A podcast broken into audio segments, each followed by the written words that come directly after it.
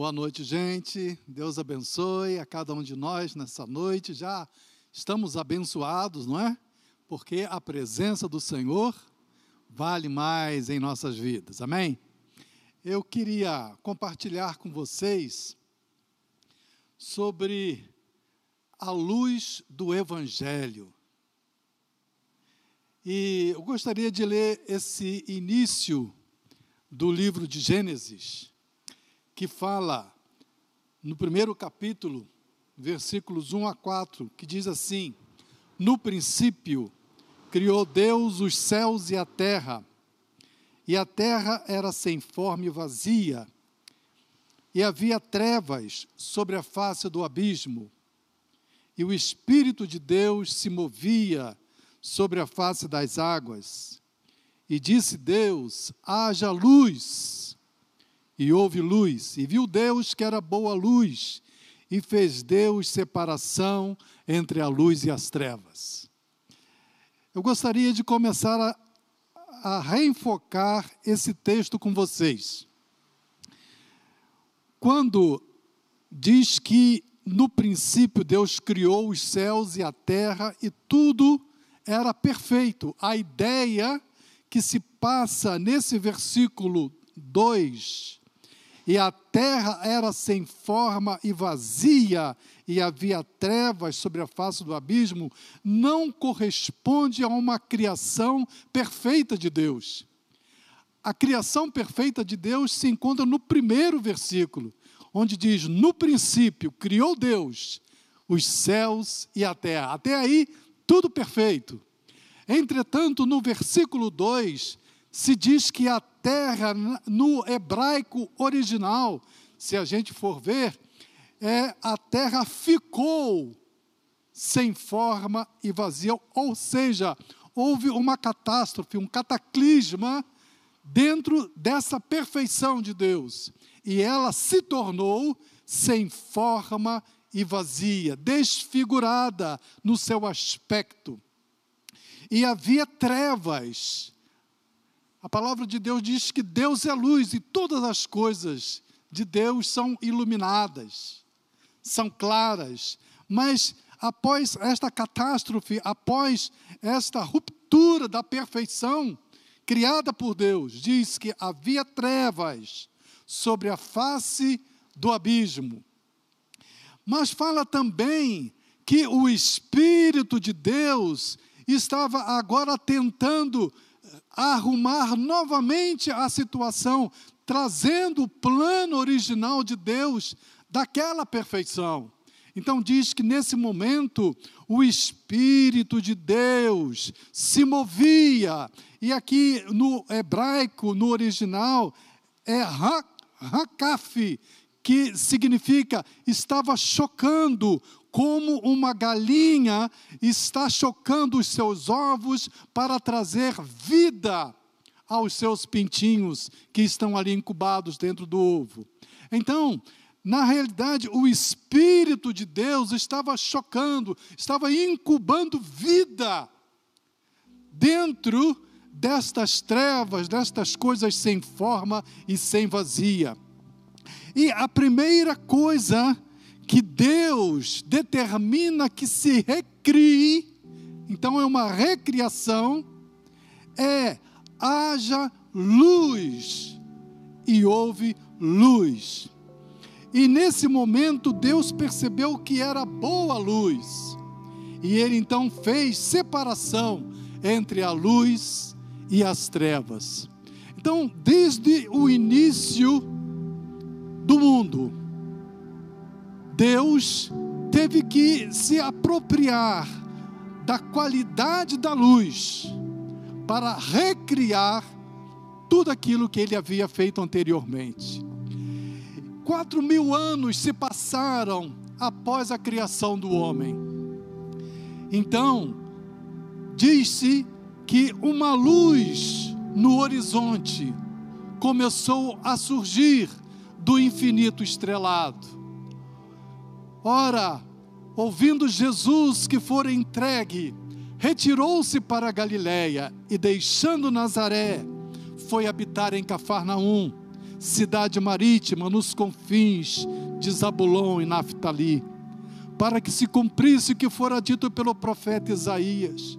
A terra de Zabulon e a terra de Naphtali, o caminho do mar, além do Jordão, a Galiléia dos gentios, o povo que estava sentado em trevas, viu uma grande luz. Sim, aos que estavam sentados na região da sombra da morte, a estes a luz raiou.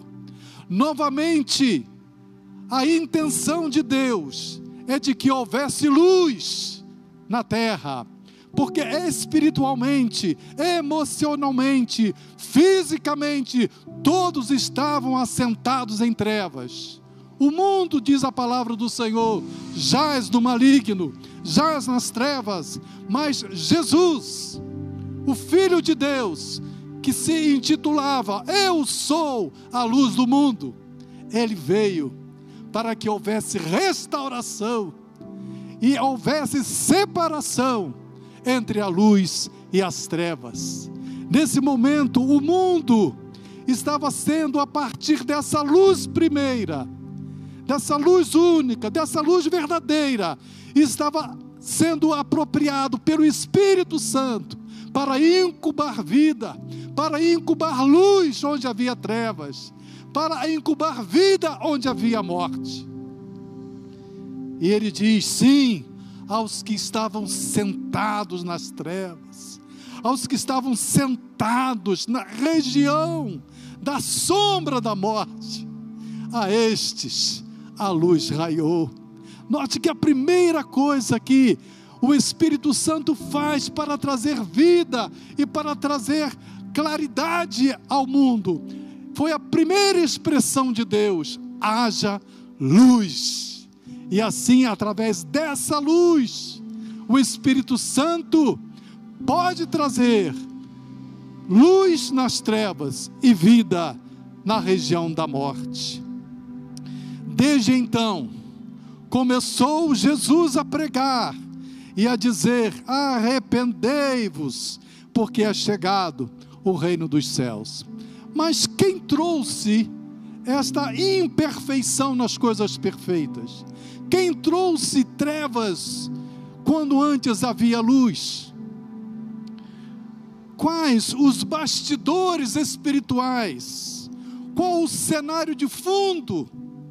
que nos mostra que o povo estava assentado em trevas e que não havia luz. 1 João 5,19 diz que o mundo inteiro jaz no maligno. Por isso o povo estava sentado em trevas, conforme Mateus 5,16. Jesus declarou que Satanás é o príncipe deste mundo ou seja, ele está cegando, colocando em trevas as mentes ou o entendimento daqueles que não creem, através desse seu principado. João 14,30 diz: Já não falarei muito convosco, porque vem o príncipe deste mundo, e ele nada tem em mim. Se Jesus era a luz do mundo que alumia a todo homem que veio ao mundo, Satanás, o príncipe das trevas, era aquele que se contrapunha a essa luz que é de Jesus. E na hierarquia maligna, nós vemos citado também o termo potestade das trevas, onde diz que o príncipe tem hierarquicamente abaixo dele outras esferas malignas, que é, é, são denominadas de potestades das trevas. São os poderes hierárquicos abaixo desse principado maligno e que atuam nos conflitos mentais e emocionais das pessoas. É quando Paulo diz em Efésios capítulo 2, versículo 2: nos quais, através dos quais outrora andastes, todos nós, eu e você, andávamos seguindo aquilo que essas trevas, que essas potestades estavam induzindo a cada um de nós a fazer.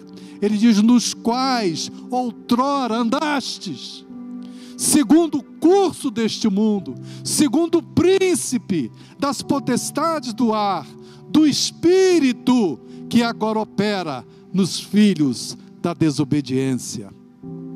Entretanto, Jesus veio, a luz veio, e o inimigo tentou apagar essa luz. Quando ele pensou que havia apagado a luz que estava no mundo que ilumina todo homem, a luz verdadeira, através do seu sacrifício, Deus, diz lá Atos 5:31, sim, Deus, o Pai, com a sua destra, com a sua força, com o seu poder, elevou a Jesus como príncipe e Salvador, para dar a Israel o arrependimento e remissão de pecados. Agora não tem mais só o príncipe deste mundo, agora tem o príncipe, aquele que era o Salvador e que com através do seu sacrifício, do derramamento do seu sangue, ele iria perdoar a cada um de nós, para que assim nós recebêssemos através da crença nele, da confissão dele como Senhor da nossa vida, que ele pudesse vir a ser o nosso Senhor e o nosso Salvador e colocar em nós o dom, a dádiva, o presente do Espírito Santo. Esse Espírito Santo que através dessa luz incuba vida dentro de nós, incuba salvação, incuba alegria, incuba paz, incuba satisfação de viver. Filipenses 2, versículo 8 a 11 diz que Deus deu a Jesus um nome que está sobre todo nome, para que ao nome de Jesus se dobre todo o joelho dos que estão nos céus, os anjos do Senhor se dobram diante do príncipe e Salvador Jesus. Mas ele fala que se dobre todo o joelho também na terra, cada um de nós, cada pessoa se dobra ante a grandiosidade salvadora do nosso Senhor, mas diz também, e debaixo da terra, se referindo aos espíritos, ao principado, às potestades malignas, todos eles se dobram ao príncipe de Deus, o Senhor dos céus e da terra. De tal maneira que Apocalipse capítulo 1, versículo 5, se referindo a Jesus Cristo, diz que ele é o primogênito dos mortos e o príncipe dos reis da terra. Ele é o príncipe. Não tem ninguém que seja superior a esse principado maravilhoso que é o Senhor. E ele fala: aquele que nos ama não aquele que quer nos destruir, não aquele que quer nos matar, não aquele que quer nos deixar em trevas, mas aquele que nos ama. E pelo seu sangue nos libertou dos nossos pecados. João Batista foi o informante dessa luz, foi o mensageiro antecipado a essa luz. E ele, cheio do Espírito Santo, o Espírito Santo não era dado a todos, era dado a um ou a outro. Mas João Batista diz, sobre João Batista diz que ele será cheio do Espírito Santo, já desde o ventre de sua mãe. E tu, menino, serás chamado profeta do Altíssimo, porque irás ante a face do Senhor a preparar os seus caminhos, para dar ao seu povo conhecimento. Não irradiar a luz, mas dar o conhecimento dessa luz. Informar aos outros que essa luz verdadeira estava vindo, a qual, como a aurora, iria nos visitar. Coisa linda, poético. graças à entranhável misericórdia do nosso Deus, pela qual nos há de visitar a aurora lá do alto. A aurora é o amanhecer, um lindo amanhecer. Isso foi o que Jesus fez por cada um de nós. Ele amanheceu, por isso ele é chamado a estrela da manhã. É quando a aurora se rompe, é quando a estrela aparece, e essa estrela está dentro de nós. Ele diz para alumiar, essa aurora vai alumiar aos que jazem nas trevas e na sombra da morte, a fim de dirigir os nossos pés no caminho da paz. Ele, João, veio como testemunha, a fim de dar testemunho da luz, para que todos crescem por meio dele, como nós estamos fazendo, como cada um de nós, numa dimensão até maior do que a de João Batista, porque o menor no reino dos céus é maior do que João Batista. Sabia disso? Cada um de nós é maior do que João Batista, porque nós vimos, estamos inundados desta glória de Jesus Cristo e somos cheios do Espírito Santo percebemos as vertentes espirituais que estão descobertas diante de nós. Ele não era luz, mas veio para dar testemunho da luz. E o que que nós somos? Testemunhas de Jesus. Nós somos como João Batista. Pois a verdadeira luz que ilumina todo o homem estava chegando ao mundo. Então Jesus tornou a falar, dizendo: Eu sou a luz do mundo. João Batista falou: Ele está chegando. E Jesus disse: Eu cheguei. Eu sou a luz do mundo. Quem me segue, de modo algum andará em trevas, mas terá a luz da vida. Eu, que sou a luz, vim ao mundo para que todo aquele que crê em mim não permaneça nas trevas. Por isso que Pedro diz que nós somos como astros no mundo, resplandecemos como astros no mundo, no meio de todas as trevas, no meio de toda a avassaladora escuridão que circunda esse mundo e no qual muitos ainda estão assentados na região da sombra da morte. Eles têm que ver a cada um de nós como a luz que está brilhando, a luz do Senhor. E qual a intensidade desta luz? O incrédulo, o perverso Saulo, caminhava ao meio-dia em direção a Damasco, perseguindo os cristãos. Quando, na sua declaração, na sua narrativa, ele fala para o rei Agripa, no seu julgamento, ao meio-dia, ó rei, vi no caminho uma luz do céu que excedia o esplendor do sol, excedia, ultrapassava a claridade do sol, resplandecendo em torno de mim e dos que iam comigo. E caindo nós, todos por terra, ouvi uma voz que me dizia em língua hebraica: Saulo, Saulo, porque me persegues? Dura coisa te é recalcitrar contra os aguilhões. Disse eu: Quem és, Senhor?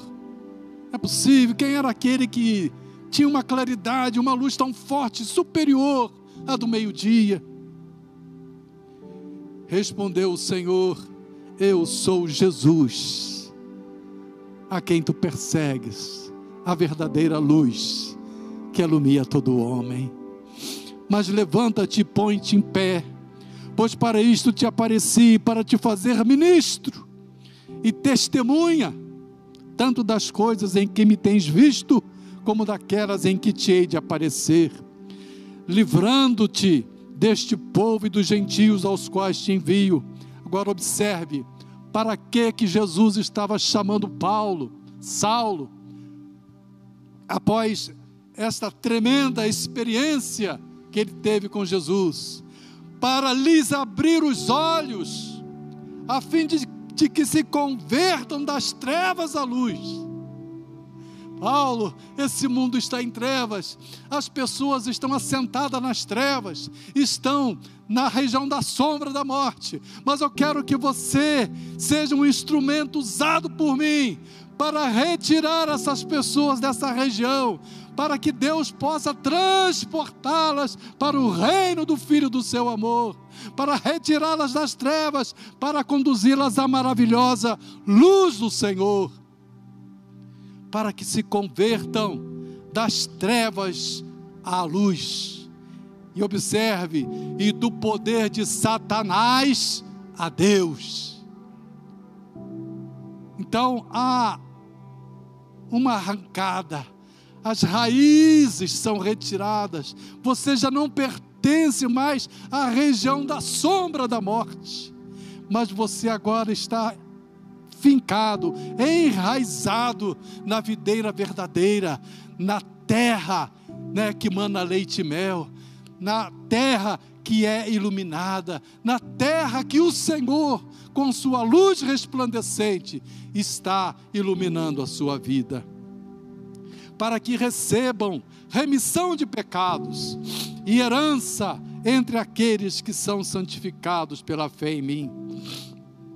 Quando Paulo teve este reconhecimento, ele acrescenta em uma das cartas à igreja que Deus nos tirou do poder das trevas e nos transportou para o reino do seu Filho amado. Romanos 13, 12. A noite é passada. A noite é passada. O dia é chegado. Lembra daquela expressão que Deus viu que a luz era boa e fez separação entre a luz e as trevas. Agora está dizendo a noite é passada. As trevas na sua vida, meu irmão, é coisa passada. A luz do Senhor, o dia é chegado na sua vida. E ele diz, portanto, recusemos, rejeitemos as obras das trevas. Elas não têm nada em, em nós, elas não nos pertencem, e vistamos-nos, pois, das armas da luz. Pedro diz que nós somos a geração eleita, o sacerdócio real, a nação santa, o povo adquirido, para anunciar as grandezas daquele que nos chamou das trevas para a sua maravilhosa luz é tudo bonito, é tudo claro, é tudo limpo. Mas ele também fala em relação àqueles que rejeitam essa luz, aos desobedientes, àqueles que vendo a luz não a querem, como os judeus para os quais Jesus foi e eles não o receberam. Estes que rejeitam a luz do Evangelho, diz Judas, são como ondas furiosas do mar, espumando as suas próprias torpezas, estrelas errantes, para as quais tem sido reservado para sempre o negrume das trevas. São pessoas que estão em trevas, que vivem nas trevas, que permanecem desobedientes e se continuarem na sua rebeldia, na sua desobediência, elas terão no futuro, na sua eternidade, o negrume das trevas as acompanhando. E isso é o inferno. Por quê? Porque é a ausência de Deus naquele lugar. Porque esta é a mensagem que dele ouvimos e vos anunciamos: que Deus é luz e nele não há trevas nenhuma. Então, ao desobedecermos, ao nos virarmos as costas para Deus, só nos resta o negrume das trevas. E são dois os efeitos da luz de Cristo em nós. Porque o Espírito Santo, né, ele foi nos dado como dom para se manifestar em nós, para viver dentro de nós. E Paulo diz em 2 Coríntios 4, versículo 1 em diante: pelo que, Tendo este ministério, ou seja, esse serviço que nós fazemos às igrejas ao anunciar e viver o evangelho reconciliador, iluminado e iluminador de Cristo, assim como já alcançamos misericórdia, como que nós alcançamos esta revelação, esta, esta, esta, esta, este evangelho, esta luz maravilhosa? Através da misericórdia, através da graça ou favor divino.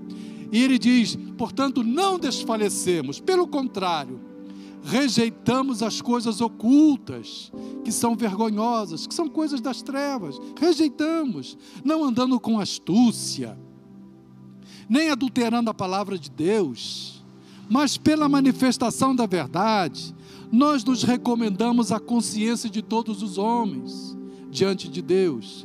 Mas, se ainda o nosso evangelho que nós pregamos, nós anunciamos, que nós vivemos, que estamos demonstrando, está encoberto, as pessoas não estão vendo, é naqueles que se perdem que está encoberto.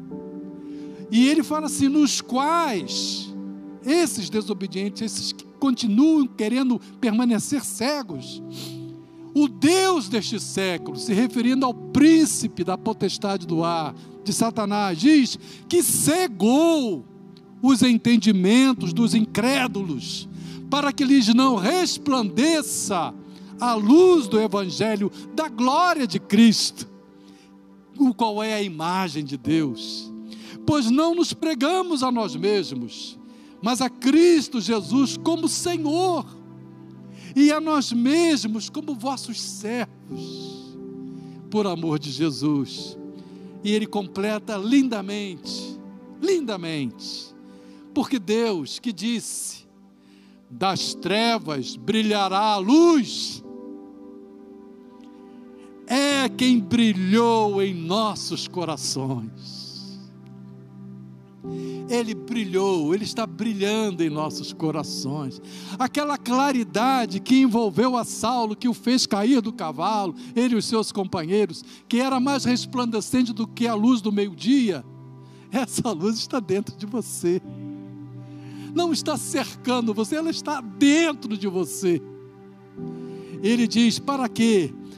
Para a iluminação do conhecimento da glória de Deus na face de Cristo, ou seja, a expressão do Senhor, o seu jeito de se conduzir, a maneira como ele tocava as pessoas, como ele falava com as pessoas, como ele se dirigia às pessoas, como ele andava nesse mundo. É isso que revelava na sua face, na sua expressão, a glória de Deus. Portanto, são dois frutos que nós temos como elementos dessa luz de Cristo em nós. Primeiro, rejeição das obras das trevas. Como dizia lá em Efésios 5:1, não vos associeis às obras infrutuosas das trevas, antes porém condenai-as. Pelo contrário, rejeitamos as coisas ocultas que são vergonhosas, não andando com astúcia, com espertezas, segundo intenções ou com dolo, mal intencionados, nem adulterando a palavra de Deus, pervertendo, dando outro sentido de acordo com a sua conveniência, ou por interesses visando o seu próprio benefício mas, ele diz, pela manifestação da verdade, nós nos recomendamos à consciência de todos os homens diante de Deus. E agora eu gostaria, como último tópico dessa noite, falar sobre algumas peculiaridades, alguns detalhes desta manifestação da verdade pela luz do Evangelho de Cristo. Primeiro, em Cristo nós somos ensinados e conduzidos à verdade pelo Espírito Santo. Jesus falou que ele rogaria ao Pai e que ele daria para nós outro consolador, outro ajudador, para que fique conosco para sempre. Ou seja, ele não nos deixaria órfãos. Ele diz a saber o espírito da verdade Observe, a manifestação da verdade está relacionada ao espírito da verdade, o qual o mundo não pode receber. Por quê? Porque jaz em trevas. A mente está obscurecida, o véu ainda não rasgou diante da sua consciência. Então não vê nem o conhece, mas vós o conheceis. Você, Felipe, conhece o Espírito Santo. Breno, conhece o Espírito Santo. Bernardo, Júnior, né? todos nós, eu, você, né? conhecemos o Espírito Santo. Mas vós o conheceis, por quê? Porque ele habita convosco e estará em vós. Esse, o Espírito Santo, a quem o Pai enviará em meu nome. Ele diz: Esse vos ensinará todas as coisas e vos fará lembrar de tudo quanto vos tenho dito. Em Atos 20, 23, Paulo, anunciando, pregando o Evangelho, vivendo a vida de Jesus, vivendo no contato íntimo com esse Espírito Santo que nele habitava. Ele dizia para os seus irmãos, para as igrejas, que o Espírito Santo me testifica, fala comigo, ele está dentro de mim, ele me compartilha aquilo que vai acontecer. Em outro texto, ele falava que esse Espírito Santo testifica com o nosso espírito que somos filhos de Deus. Primeira coisa, filiação, identificação. Eu tenho Deus como meu Pai, Jesus como meu irmão, o Espírito Santo como meu ajudador. Não estou sozinho. E ele diz também: esse Espírito Santo me testifica, fala comigo, de cidade em cidade, de lugar para lugar, de aldeia para aldeia, dizendo que me esperam prisões e tribulações. A vida do cristão não é um mar de rosa, não, querido. Aqueles que querem viver piamente em Cristo Jesus hão de sofrer perseguição você pode ter o gozo dentro de você, a alegria, o Espírito Santo maravilhoso, a luz do Senhor. Mas o mundo não está satisfeito com você. As potestades não estão satisfeitas com você. O príncipe deste mundo não está satisfeito com você. Mas aquele que está em nós é maior do que aquele que está no mundo. E ele fala: O Espírito me testifica. Ele fala comigo, Paulo, ore por isso, porque está chegando alguma tribulação na sua vida. Naquela cidade lá em Jerusalém, ele levanta o profeta e se a, a, amarra, dizendo: Assim farão os judeus a esse homem de a quem pertence esse cinto, se referindo a Paulo. O Espírito Santo testifica, mostra as coisas que hão de vir profetiza ao Espírito, profetiza em nossas vidas. E ele diz que nós falamos o Evangelho de Cristo, não com palavras ensinadas pela sabedoria humana, mas com palavras ensinadas pelo Espírito Santo. O Espírito ensina, o Espírito faz a lembrança, o Espírito testifica. Você já ouviu a voz do Espírito Santo? Você anda, tem essa consciência de que você anda com o Espírito Santo. Você está na sua oração, não apenas falando das suas necessidades, mas está recebendo de volta o que o Espírito Santo tem para lhe falar. Quando o Tiago me chamou ontem para falar, ou anteontem, ontem sábado, foi sábado, para falar sobre aqui para a igreja. Eu falei, mas qual o tema, Tiago? E no banho, o Espírito Santo. Quando eu falei, e aí, Senhor, o que, que eu vou falar para o teu povo? E ele falou, fala simplesmente do meu evangelho. Fala das minhas coisas simples como elas são. Não busque coisas rebuscadas. mas fale daquilo que é a simplicidade do Evangelho. E nessa simplicidade, mas o que, que eu vou falar, Senhor? Fale sobre a luz do Evangelho. Fala da separação das trevas com a luz. Fala que eu sou a luz do mundo. Fala do meu Evangelho. Simples. E é isso que Paulo está dizendo. Eu não vim falar com palavras de sabedoria humana mas eu vim falar de coisas que o Espírito Santo está ensinando, está dizendo, está falando no seu ouvido, comparando coisas espirituais com espirituais. Segundo, você tem dúvidas a respeito do caminho a seguir, do que falar ou do que fazer? Em Cristo, todos nós recebemos o dom do Espírito Santo. Como Pedro disse: arrependei-vos, cada um de vós seja batizado em nome de Jesus Cristo, para a remissão de vossos pecados e recebereis o dom do Espírito Santo. Você entende? Para você receber o dom, a dádiva, o presente, se arrependa. Fala, Senhor, perdoa os meus pecados. Senhor, perdoa o que eu tenho feito, o que eu tenho falado. Senhor, eu reconheço Jesus, que eu preciso de Jesus na minha vida. Ele é a luz que me ilumina. Ele é a luz, Senhor, que retire e afasta as trevas da minha vida. Pai, eu quero esse Jesus na minha vida. Quando, pois, vos conduzirem para vos entregar, não vos preocupeis com o que haveis de dizer, mas o que vos for dado naquela hora, isso falai. Quem é que está dando o quê? Porque não sois vós que falais, mas sim o Espírito Santo. Você entende isso? Você tem o Espírito Santo. E quando você fala o que que eu vou falar, Senhor, não se preocupe. Eu falo através de você. Eu falo por você, eu digo para você o que você deve falar. E é isso que você vai falar. É lindo, amados irmãos e amigos, quando você está na dimensão da luz de Cristo, da luz do Evangelho.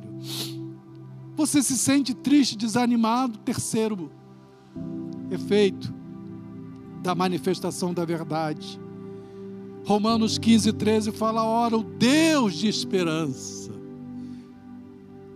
vos encha de todo gozo e paz na vossa fé, para que abundeis na esperança pelo poder do Espírito Santo. Olha que coisa linda. O Deus da esperança, gente, quanta gente desesperada, desesperançada, de luto no meio de toda essa pandemia, tristeza sobre tristeza. Mas como Felipe orou, declarando, manifestando, né, o poder do Espírito Santo na vida das pessoas, pela sua fé, porque você crê assim, não por suas palavras, mas porque você está abundando na esperança que o poder do Espírito Santo lhe concede. E Paulo diz, segundo Coríntios 4, em tudo somos atribulados, somos afligidos, mas não angustiados. Você está passando por essa tribulação, muitos irmãos em Cristo, fiéis, servos do Senhor, amados do Senhor, estão passando por essas aflições no mundo todo. E isso mostra que nós não somos imunes a essas situações, a essa pandemia. Não somos imunes. Mas como Jó disse, ainda que ele me mate, nele esperarei. Posso morrer como muitos dos nossos já morreram, com fé, com confiança, sob oração, morreram. Não vamos fechar os olhos a isso. Mas será que isso vai trazer angústia dentro de nós? Paulo diz que não. Somos atribulados mas não angustiados. Não temos aquela sensação de aperto, de compressão dentro de nós, que torna o nosso interior pequenininho, restrito, sem expressão. Somos perplexos, espantados pelas ondas que nos sobrevêm, mas não desesperados. Mantemos a nossa esperança. Somos perseguidos, mas não desamparados, não esquecidos como órfãos, porque o Senhor falou que Ele não nos deixaria órfãos. E termina dizendo: abatidos, entristecidos. Quantos irmãos, famílias, as pessoas que estão internadas nos CTIs por causa da Covid não estão colocadas aos pés do Senhor. Misericórdia, Senhor. Tem misericórdia, cura, sara. E aí, vai sarar ou vai morrer?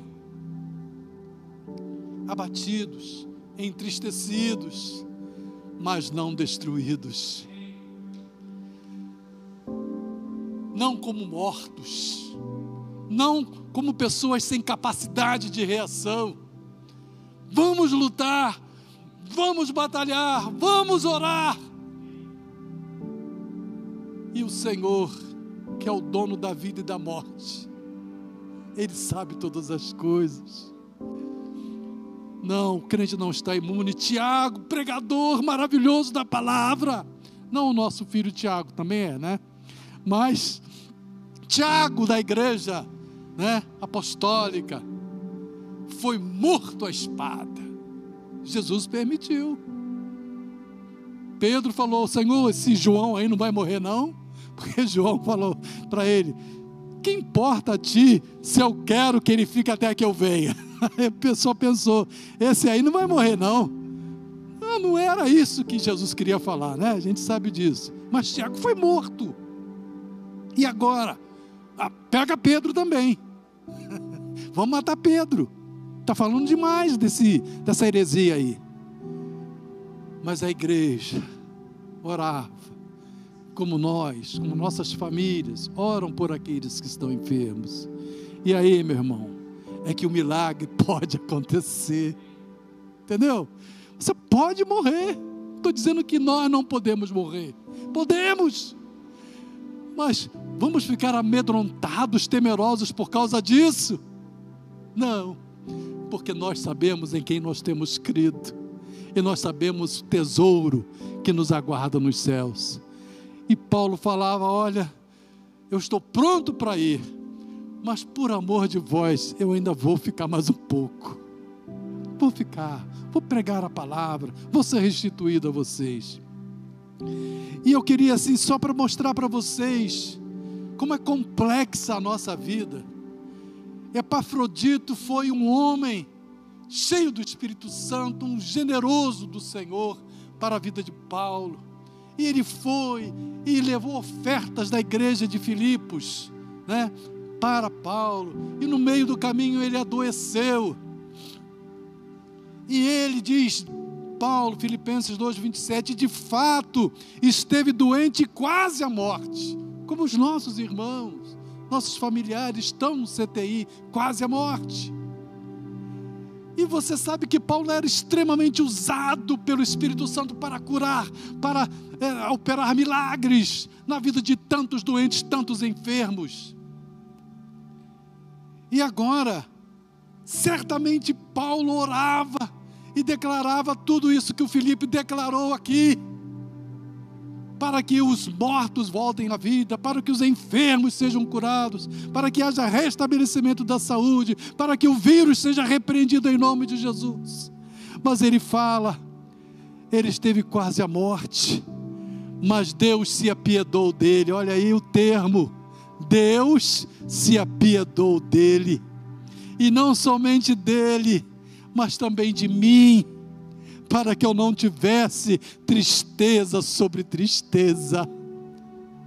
Tristeza sobre tristeza. Você pode ficar com tristeza, mas Deus está vendo a sua tristeza, e Deus misericordiosamente, Ele opta por salvar a sua vida, por levantar você do túmulo, por levantar você da cova, porque é a sua misericórdia que não tem fim.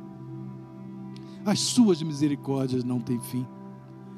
Você se sente condenado e em culpa. Diz Paulo em Romanos 8:1, agora nenhuma condenação há para os que estão em Cristo Jesus. Você está com medo das trevas à sua volta, da calamidade que assombra e das setas desferidas ao meio-dia. Tem até aquele salmo, né? Aquele que habita no esconderijo do Altíssimo, a sombra do Onipotente. Nada vai te acontecer, nada vai chegar a você, etc. Mas e quando chega? Chega ou não chega? Chega. Mas há uma esperança. Há uma noção de que nós temos que nos fixar não naquilo que as setas vão desferir e, e nos acertar e nos provocar, mas eu devo estar condicionado na minha fé ao Senhor como meu refúgio. E ele diz: porque Deus não nos deu o espírito de covardia, de medo, mas de poder, de amor e de moderação. Lucas 12, 4 fala: Digo-vos, amigos meus, Jesus falando, não temais os que matam o corpo, como esse vírus, não temais. E depois disso, nada mais podem fazer. Mateus 14, 27. Jesus, porém, imediatamente lhes falou, dizendo: quando ele estava andando sobre o mar e as pessoas, os discípulos acharam que era um fantasma: Tende ânimo, sou eu, não temais.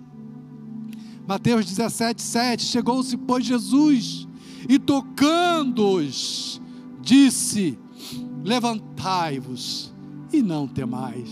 Olha quantas expressões não temais, não tenham medo. O medo não é de Deus. A prudência, sim. A cautela, sim. Mas o medo, não. O medo paralisante, o pânico que as pessoas vivem, não procedem de Deus. Assim como a síndrome de ansiedade, os transtornos de ansiedade, não procedem do Senhor.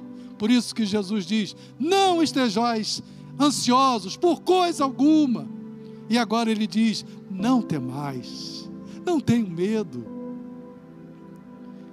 Então Jesus lhes disse, quando as mulheres o viram ressuscitado: Não temais. E de dizer a meus irmãos que vão para Galiléia, ali me verão. E quando os discípulos viram-no ressuscitado, andando no meio, né, entre as paredes, e se apresentando a eles, com as portas fechadas, a primeira coisa que ele disse: Paz seja convosco. Por quê? Porque eles estavam espantados e atemorizados. O medo havia invadido os seus corações. Ele, porém, lhes disse: Por que estáis perturbados? E por que surgem dúvidas em vossos corações? Olhai as minhas mãos e os meus pés estão feridos, não é? Sou eu. Mas a palavra de Deus diz que as feridas, as mãos e os pés feridos de Jesus, são a causa, o motivo da cura das nossas doenças. Não há poder na terra que possa se elevar acima do que as feridas das mãos de Jesus podem fazer na sua vida ao liberar poder para curar você. Vamos ficar de pé e vamos orar ao Senhor para que as mãos feridas, os pés feridos de Jesus possam tocar a sua vida no seu leito de doença, no seu leito de enfermidade, que você possa receber a bênção do Senhor não apenas como cura, não apenas como libertação, mas se achegar a Ele, dizendo: Eu preciso dessa luz do Evangelho, Eu preciso afastar-me das trevas, eu preciso afastar-me das dores, eu preciso me afastar de tudo aquilo que me impede de ver Jesus na minha vida, de receber o Espírito Santo. Eu quero isso para a minha vida. Feche os teus olhos, coloque a mão no seu coração. Ou então, também coloque a mão no local da sua doença, da sua enfermidade, nos seus pulmões. E vamos orar ao Senhor, Pai, nesse instante. Eu te peço que as tuas mãos feridas, motivo, Senhor, das nossas curas, porque a tua palavra diz que pelas tuas feridas nós fomos sarados. Pai, que nesse instante as tuas mãos possam estar tocando vidas, sarando, Senhor, curando os oprimidos do diabo, porque, Senhor, ó Deus, cremos que o teu Espírito Santo está agindo agora para trazer salvação, para trazer cura, trazer libertação, trazer paz, afastar o medo, afastar o pânico, afastar a ansiedade, afastar, Senhor, todo esse negrume das trevas que quer suplantar e, e, e invadir e se apropriar da nossa vida, do nosso emocional de dentro de nós. Pai, nós rejeitamos essas trevas, nós rejeitamos o poder da enfermidade, nós rejeitamos o poder das esferas malignas, declaramos a cura, declaramos a bênção, declaramos o poder do Espírito Santo, declaramos que a tua luz, Senhor, está brilhando para abraçar os corações, para esquentar os corações, para lhes dar vida e vida com abundância nós declaramos, Senhor, paz sobre o teu povo, paz seja convosco, disse Jesus. Não temais, não temais, não temamos, queridos, porque o Senhor é Deus presente, Ele é Deus Emanuel. Que o Senhor possa abençoar a sua vida, em nome e por amor de Jesus. Amém e amém.